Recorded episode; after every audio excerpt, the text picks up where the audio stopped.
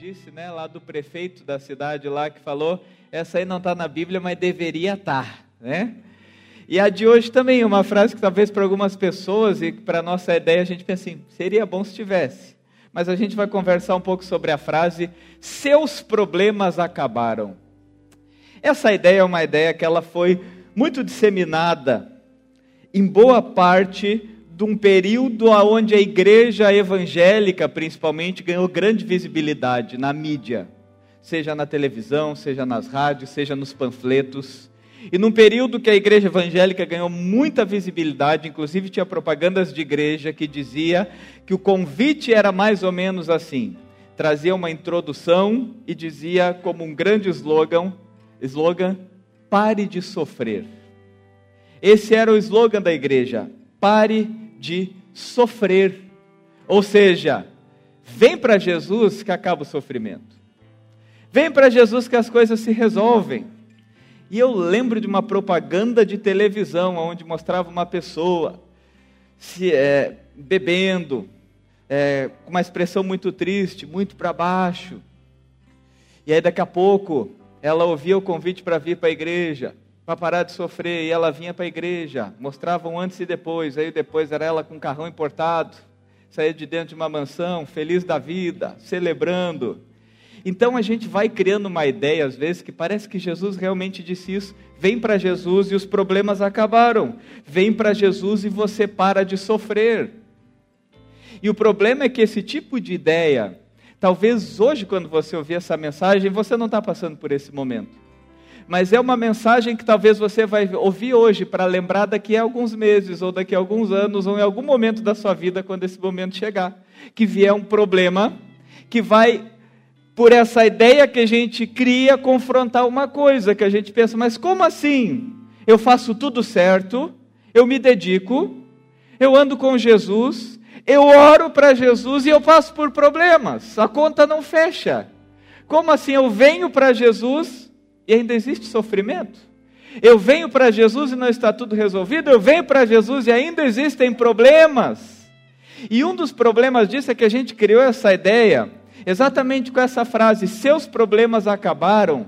E ela acabou sendo uma frase que ela foi marcando gerações, que ela foi marcando, pode passar, que ela foi marcando gerações. Eu até coloquei pequeno ali, filmes gospel que fizeram sucesso e marcaram uma visão. Eu não sei bem que período foi, mas deve fazer uns 10, 15 anos que a indústria cinematográfica evangélica, os filmes evangélicos ganharam uma qualidade que antes não tinham. A imagem, o roteiro, a edição, toda a história ficou melhor. E aí começou a se divulgar muitos filmes evangélicos, numa época que saíram muitos filmes gospel de grandíssima qualidade. E eu lembro dos três principais, dos quatro principais que surgiram. Não vou falar o nome porque eu não lembro bem o nome, mas você, quem viu, vai lembrar. Um deles falava de um vendedor de carros que era meio desonesto, que vivia brigado com todo mundo, que não se dava bem, até que alguém disse para ele assim: Você precisa aceitar Jesus. E no momento que ele aceitou a Jesus, ele resolveu ser honesto nos negócios e aí ele se tornou, começou a vender carro todo dia, virou uma grande empresa, os relacionamentos deles ficaram maravilhosos, todos os funcionários ficaram contagiados porque ele aceitou Jesus e tudo dava certo. E o resumo do filme é mais ou menos assim: ele estava quebrado, ele aceitou Jesus, ele ficou rico, ele ficou próspero, tudo deu certo. Na mesma época surgiu um outro filme que era de um treinador de futebol americano ele também não era um bom treinador, não tinha bons relacionamentos em casa, não tinha bons relacionamentos no serviço, era frustrado com o trabalho, era frustrado com a equipe, até que alguém disse para ele: aceite a Jesus. Ele aceita Jesus, tudo começa a mudar, todos os jogadores ficam comportados, todo mundo começa a admirar o time e eles ganham todos os campeonatos, ele se torna um grande treinador. Olha a ideia, vem para Jesus e a partir de agora tudo vai dar certo. Outro filme era o contexto de pais, onde tinham vários pais, cada um com as suas frustrações, até que todos ganham o desafio de aceitar Jesus, lá em diferentes contextos, diferentes histórias, e é a mesma história, vida quebrada, arrebentada, no momento que aceita Jesus, tudo muda, tudo muda. E tem um outro ainda que era um filme dos bombeiros, que também é o cara que está com o casamento destruído, a família destruída, tudo destruído, até que ele aceita Jesus e tudo dá certo. E eu lembro ainda de uma música de uma banda chamada Chiclete com Banana. Vocês lembram? Que eles diziam assim: Eu era um bêbado, vivia drogado. Hoje estou curado, aceitei Jesus. Na casa do Senhor não existe Satanás, show Satanás. A gente vai vendo essas coisas, mas a lógica é sempre a mesma, o roteiro é sempre o mesmo, a visão do mundo é sempre a mesma. A tua vida é quebrada e no momento que você encontra Jesus, você achou a solução para os teus problemas. A tua vida é estraçalhada porque você ainda não aceitou Jesus, que quando aceitar Jesus, o sofrimento vai embora. Pare de sofrer.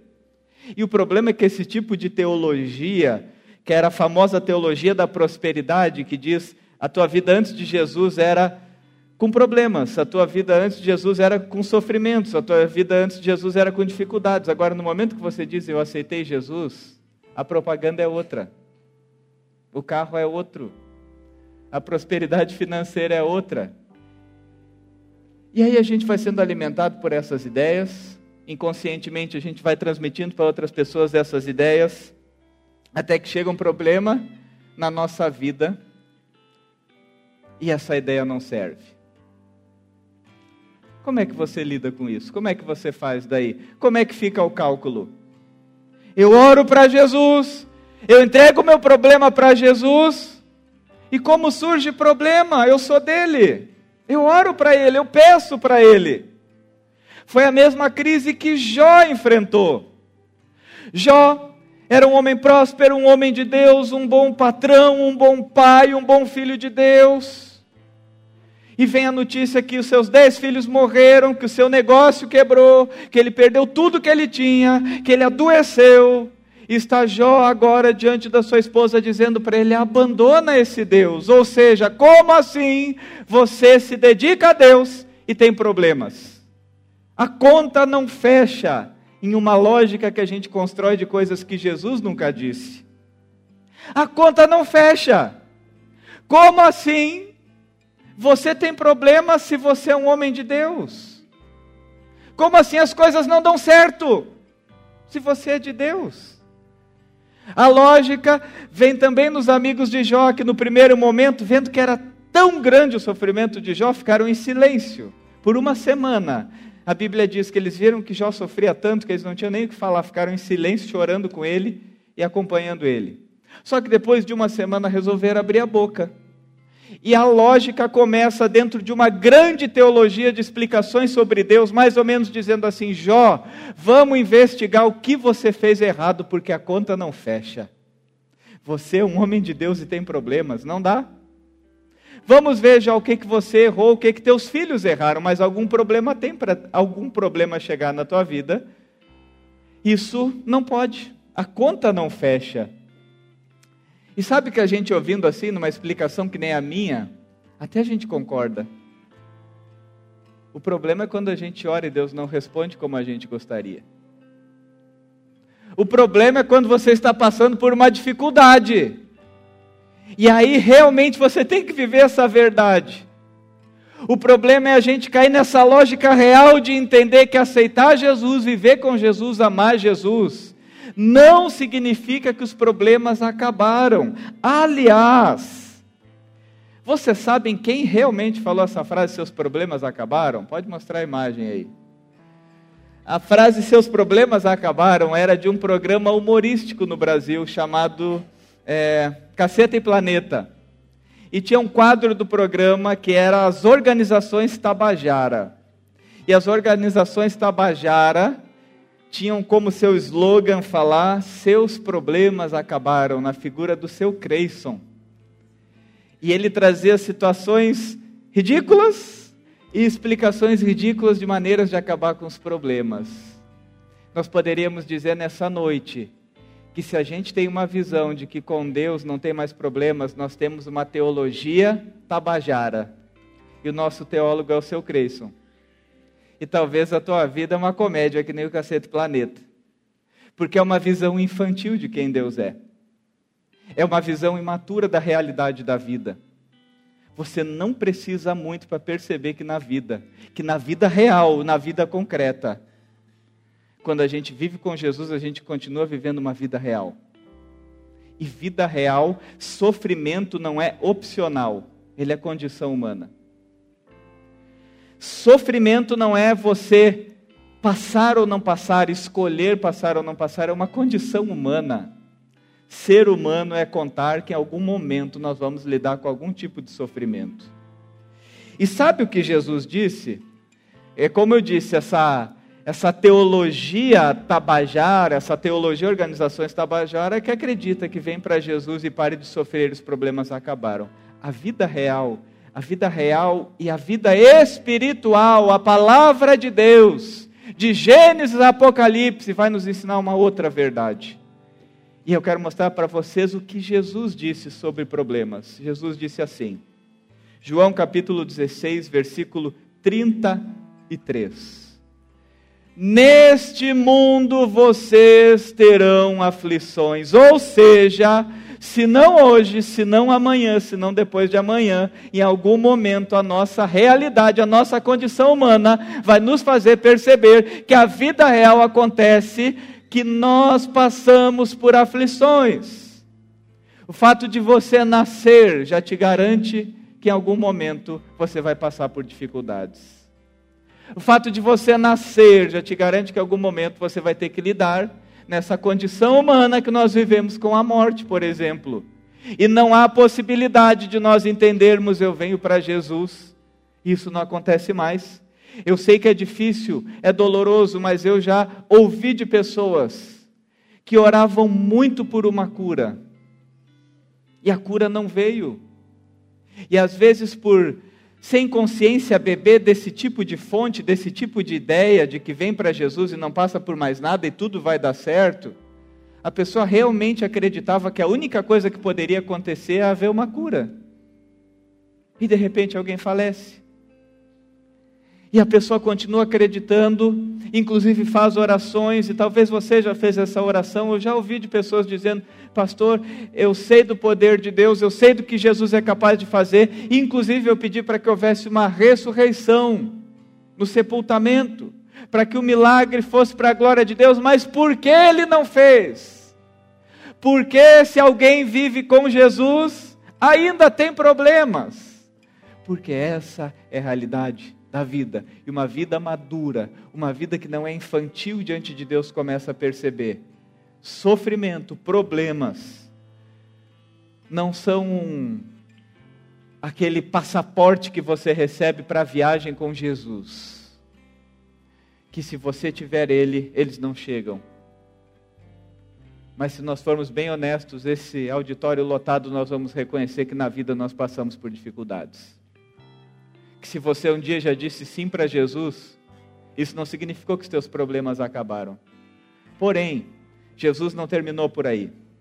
Jesus disse assim: Contudo, tenham ânimo, eu venci o mundo. A lógica cristã é essa: sofrimentos chegam, mas sofrimentos passam. Dificuldades chegam, mas dificuldades passam. Jesus nos dá uma promessa. E a história da salvação tem essa história. A história da salvação tem essa demonstração de como é a lógica da nossa fé. O caminho da nossa salvação tem o registro de uma cruz. Sofrimentos chegam. Jesus, no caminho, na trajetória da sua vida, da sua vida terrena, da sua vida, da sua vinda ao mundo para nos salvar. Teve um episódio que antes de chegar Jesus estava de joelhos dizendo: "Senhor, se for possível, eu não quero passar. Senhor, se for possível, não deixe eu passar por isso, mas faz a tua vontade." E algumas horas depois estava Jesus sendo espancado, indo para a cruz e sofrendo a crueldade do que foi a crucificação. A glória veio. E essa narrativa, essa história, essa lógica bíblica, a história da nossa salvação, a história do que Deus disse é lembrar para mim e para você: sofrimentos, problemas passam. Mas a nossa vida não termina ali. Tenha bom ânimo. Por causa de Jesus, a palavra final é: Ele venceu o mundo. Nós vivemos em tempos de problemas, e isso é o tempo inteiro. Se você liga a televisão, se você abre o celular, você vai ver que os problemas não acabam e se reinventam.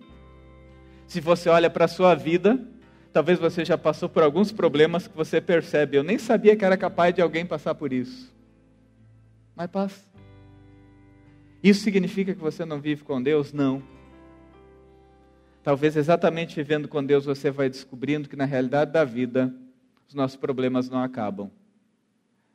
Mas a Bíblia nos diz que por causa de Jesus eles vão ter um fim.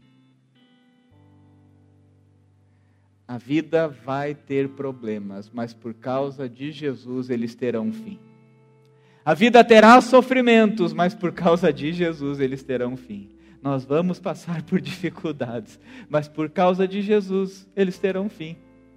E na nossa história, então, enquanto a vida chega, enquanto a realidade da vida nos faz perceber algumas coisas, nós vamos descobrindo o que não foi só Jesus que falou, mas que a Bíblia inteira testemunha. Inclusive no Salmo 34 diz assim: O justo enfrenta muitas dificuldades, mas o Senhor o livra de todas elas. Isso é o que a Bíblia nos diz. A Bíblia diz: olha, o justo enfrenta dificuldades. A pessoa que tem uma vida com Deus, ela enfrenta dificuldades. Porém, mas, entretanto, o Senhor nos livra de todas elas. Jó capítulo 14, versículo 1 diz assim: O homem nascido de mulher vive pouco tempo e passa por muitas dificuldades. Você nasceu? Tem uma realidade para você: tua vida é curta, tua vida é breve. E tem uma outra realidade para você: você vai passar por algum tipo de dificuldade. Se você não está passando hoje, que bom.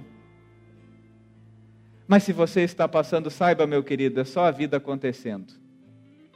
E essa é uma realidade, principalmente quando nós entendemos a realidade da vida, que viver com Deus não significa que não haverão problemas, mas significa que Ele estará conosco. E nessa noite eu quero que você que não está passando por isso, que você amadureça na tua compreensão e visão de Deus, das coisas que Jesus realmente disse.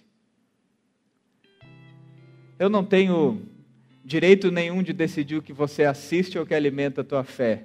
Mas eu diria, cuidado se a tua fé é alimentada por promessas que Jesus não fez. Inclusive, nós poderíamos fazer uma série só de quantos profetas do Antigo Testamento dizer, criticavam, sendo voz de Deus de profetas que diziam tudo vai dar certo. E eles meio que diziam assim: Deus está dizendo que vai dar tudo errado, mas tem profeta dizendo para vocês que tudo vai dar certo, que você pode melhorar a sua performance para tudo ser perfeito, mas a realidade da vida é que uma vida com Deus, ela experimenta que nem tudo dá certo, que problemas chegam, que nós passamos por dificuldades, mas que quando nós estivermos nela, quando a gente estiver vivendo ela, quando estiver difícil de orar, quando vier esses pensamentos onde está Deus, é exatamente ali que Jesus vai te mostrar: eu estou exatamente aqui cuidando de você. Eu estou exatamente aqui para te dizer que problemas chegam, mas eles passam. Eu estou aqui exatamente para te lembrar o que a Bíblia fala de Gênesis e Apocalipse. A nossa jornada na terra, a nossa vida terrena de um homem e de uma mulher que nasceram. É uma vida breve, com dificuldades, mas que ela não termina aqui. Que por causa da cruz, inclusive a nossa vida encerra com uma aflição, que é a morte. Mas ela não é o fim e você que está aqui essa noite é convidado a, se está passando por dificuldades, escute bem, elas passam. E se você não está passando, escute bem, elas chegam. Mas lembre-se de uma coisa: Jesus já sabia de tudo isso, e mesmo assim ele dizia: tenham ânimo, eu venci. Eu quero que nessa noite você saia com o sentimento de saber, independente do que vier, ele é Deus. E eu sei quem Ele é. Essa semana eu tive o privilégio de conversar, fazer uma live com um senhor chamado professor Edelbert. Eu conheci ele quando, 2021, alguém pediu se eu poderia fazer uma live com ele. Eu nunca tinha ouvido falar nele, mas nós temos um amigo em comum, que é um psicólogo chamado Vilney Varzim. Esse psicólogo pediu se eu poderia fazer uma live para ajudar a divulgar a situação do seu Edelberto. Seu Edelberto tinha uma doença, uma fibrose pulmonar, num estado muito crítico, uma doença sem cura, e ele estava na fila é, da doação. Ah, ele me ensinou que a gente não fala fila de doação, a gente fala lista de doação. Estava na lista de doação de órgãos, precisando encontrar um pulmão saudável para sobreviver. E nesse contexto, quando ele descobriu essa doença, um homem de Deus que amava a Deus, que vivia com Deus, que se dedicava para Deus, agora estava com uma doença praticamente terminal. Praticamente terminal. E muitas histórias a gente sabe que realmente a pessoa não passa por essa doença, mas a dele é uma história bastante interessante. E no dia 12 de outubro de 2021 eu fiz uma live com ele, eu perguntei para ele se você pudesse é, nesse momento, ter um desejo, um sonho, que sonho você queria ter? Ele, muito emocionado naquela live, ele disse: O meu sonho é sobreviver. Meu sonho é sobreviver para viver a plenitude daquilo que Deus nos dá. E acontece que nós fizemos a live, então, dia 12 de outubro de 2021, acabei perdendo um pouco o contato, até que 6 de novembro de 2022, eu recebo a notificação que ele havia conseguido um transplante. Um transplante de pulmão. Só que a gente nunca mais conversou. Aí o pessoal lá, quando eu estava falando sobre lives, eles falaram: chama o senhor Adelberto para conversar. Eu mandei a mensagem para ele, ele na hora já aceitou. E quando ele aceitou, a gente marcou então para o dia 12 de outubro de 2023. Exatamente simbólico. Dois anos depois do sonho dele de sobreviver, nós queríamos falar sobre o fato que ele sobreviveu. E nós começamos a conversa ele falou o que eu não sabia. No dia 5 de novembro de 2022, ele se despediu da sua família, porque ele estava num estado tão crítico, na UTI, há mais de um mês. Ele não aguentava mais. E os médicos chamaram a família para dizer tchau. Infelizmente, nós lutamos, não apareceu um doador, não apareceu. E a situação do Sr. Adelberto é bastante complicada. Ele fez a sua despedida da família. E ele fez um pedido na despedida. Ele disse: Olha, eu não quero que vocês façam velório para mim. Porque esses 18 meses que eu esperava por um transplante já foram um velório para toda a família. Tamanha tristeza que eles estavam vivendo um homem de Deus passando por sofrimento. Sofrimento um dia chegou.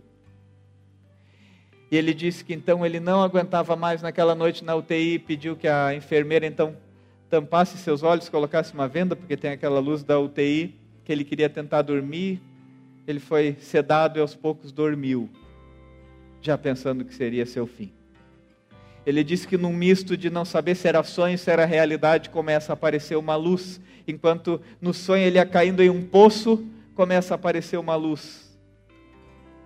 E quando ele abre os olhos, realmente era uma luz e tinha cinco médicos olhando para ele dizendo em lágrimas: Seu Edelbert, conseguimos um doador. Conseguimos um doador. Ele fez, ele foi para a cirurgia e ele, nesses últimos momentos, pensando que ia morrer, ele cantava uma música, um louvor, que é aquele hino antigo, Segura na Mão de Deus.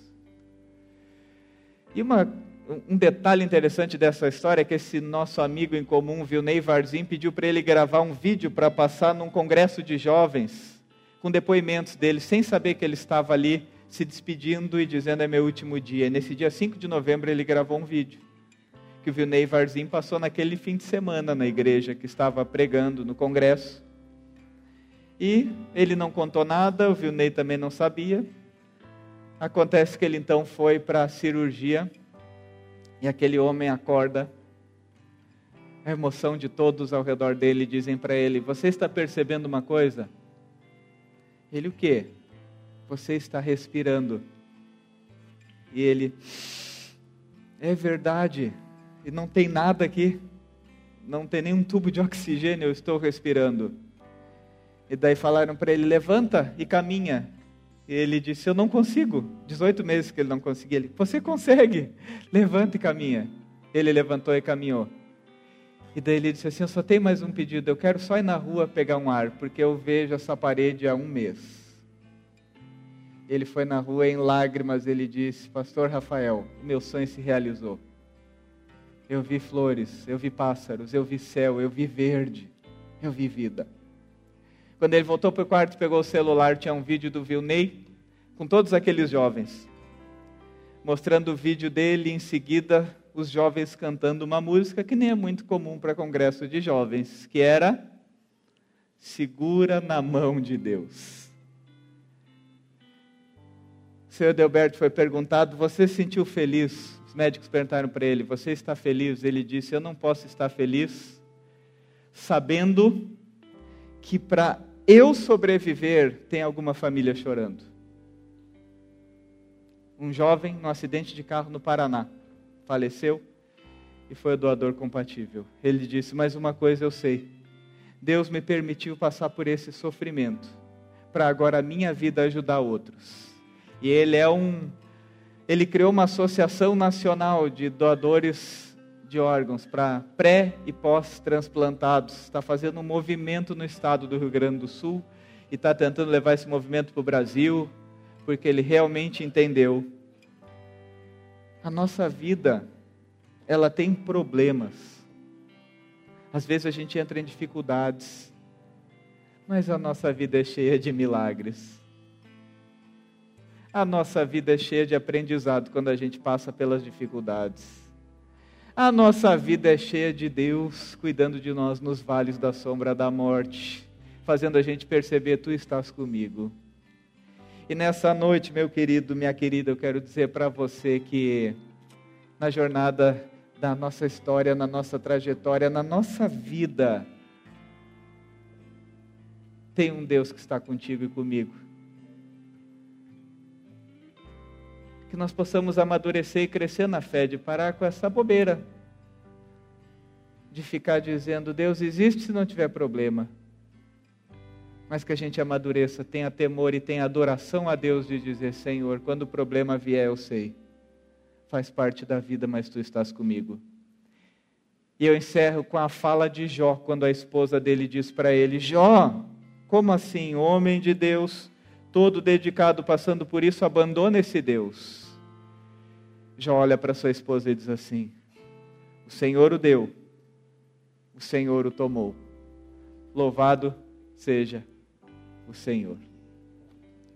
Meu louvor é a Ele, porque eu sei que a minha vida é uma vida que tem um Deus que já me prometeu e que disse assim: No mundo vocês terão aflições, mas tenham bom ânimo, eu venci o mundo.